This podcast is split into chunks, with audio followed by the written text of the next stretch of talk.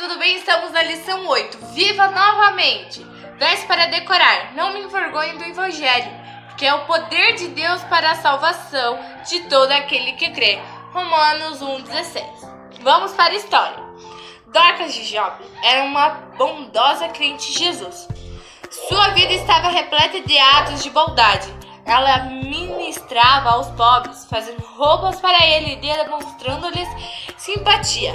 Dorcas ficou doente e morreu. Os fiéis lamentaram e mandaram buscar Pedro. Ele orou por Dorcas e disse a ela que se levante-se. Ela ressuscitou e se levantou. Muitas pessoas passaram a crer no Senhor ao presenciarem um milagre.